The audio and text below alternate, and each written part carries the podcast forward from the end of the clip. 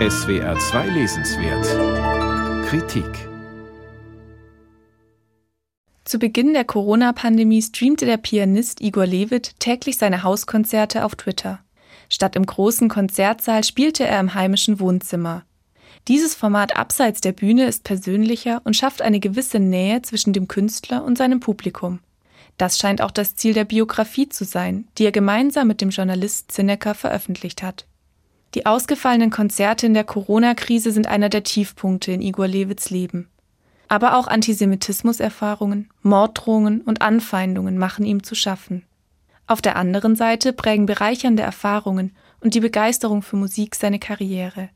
Als Person des öffentlichen Lebens kann Lewitz sich außerdem für das einsetzen, was ihm wichtig ist. Menschenrechte, Klimaschutz oder den Kampf gegen Rechts. Anschaulich zeichnet Zinecker ein Bild davon, wie Igor Lewitz sein Wirken als Musiker mit persönlichen Überzeugungen verbindet. Bei verschiedenen Fernseh- oder Bühnenauftritten des Pianisten beobachtet Zinecker, wie Musik und politisches Engagement fusionieren. Jede Position wirkt in den Augen derer, die sie nicht teilen, falsch. Es ist ein angstgetriebenes Denken, getrieben von der Sorge, Fehler zu machen. Igor hat diese Furcht nicht. Es gibt für ihn auch keine Grenze zwischen Musik und darüber hinausgehendem Denken. Aus seiner Sicht ist Kunst, ist Musik ohne Positionierung nicht denkbar. Jeder einzelne Tag, jeder Ton ist ein Bekenntnis. Warum also sollte er hier einen Unterschied machen? Mit Blick auf den Werdegang des Pianisten erzählen die Autoren von verschiedenen Lehrern und was Igor Levit von ihnen lernte. Dabei gibt es kurze Exkurse in die Musiktheorie. Sie bleiben dicht an der Materie und vermitteln fundierte Kenntnisse, ohne die Leserinnen und Leser zu überfordern. Angesprochen wird auch die Problematik, in der Musikbranche überhaupt Fuß zu fassen. Denn obwohl Igor Levit als Ausnahmetalent gilt, lehnten ihn viele Agenturen ab. Er passte einfach nicht ins Schema. Das Ziel ist, welchen klassischen Musiker kriegt man am ehesten zu Carmen Nebel ins Samstagabendprogramm, in die Brigitte, in die Massenmedien, über die eine konsumfreudige, nicht akademische Mittelschicht erreichbar ist.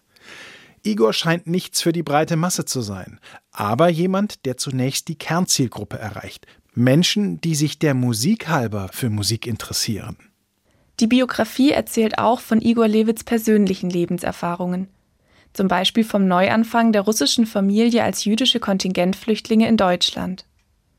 Die Stationen in Igor Lewits Leben erfahren wir aus verschiedenen Perspektiven. Zinecker schildert die Konzerte, Treffen und TV-Auftritte, zu denen er den Pianisten begleitet hat. Daneben gibt es Interviews mit dem Musiker selbst oder Berichte aus der Vergangenheit, erzählt von seiner Mutter, von Freunden oder Kollegen. Das macht das Lesen abwechslungsreich und zugleich lernen wir die Menschen kennen, die für Ego Levit von Bedeutung sind. Besonders nahbar wird er, wenn von seinen Selbstzweifeln und Unsicherheiten berichtet wird oder von seinen Prinzipien und Überzeugungen. Igor Levit positioniert sich in Talkshows und Ansprachen klar gegen die AfD, Neofaschismus und Gewalt. Und er macht sich stark für die freundschaftliche Verbundenheit verschiedener Staaten, Demokratie ein respektvolles Miteinander, Vertrauen und Mitmenschlichkeit. Spürbar wird auch der Balanceakt zwischen den Rollen als Pianist, politisch engagiertem Bürger und Privatperson. Einige Passagen belädt Zinecker dabei mit etwas zu viel Pathos, die Erzählung wirkt dann leicht theatralisch. Trotzdem wird klar, worum es Igor Levit im Kern geht. Sich selbst treu zu sein und ein Musikerdasein zu führen, das ihn zufrieden macht, unabhängig davon, was andere sagen. Ich gehe ans Klavier in der Verfassung, in der ich gerade bin, und egal was passiert, es ist richtig. Schichten abzutragen bedeutet auch, dass ich nicht versuche, etwas anderes darzustellen, als ich bin. Ich versuche nicht gegen mich selbst anzuspielen, um eine Interpretation zu erreichen, die immer wieder gültig ist. Ich spiele, was ich spiele und vertraue dem. Ich lasse einfach meinen Zustand zu.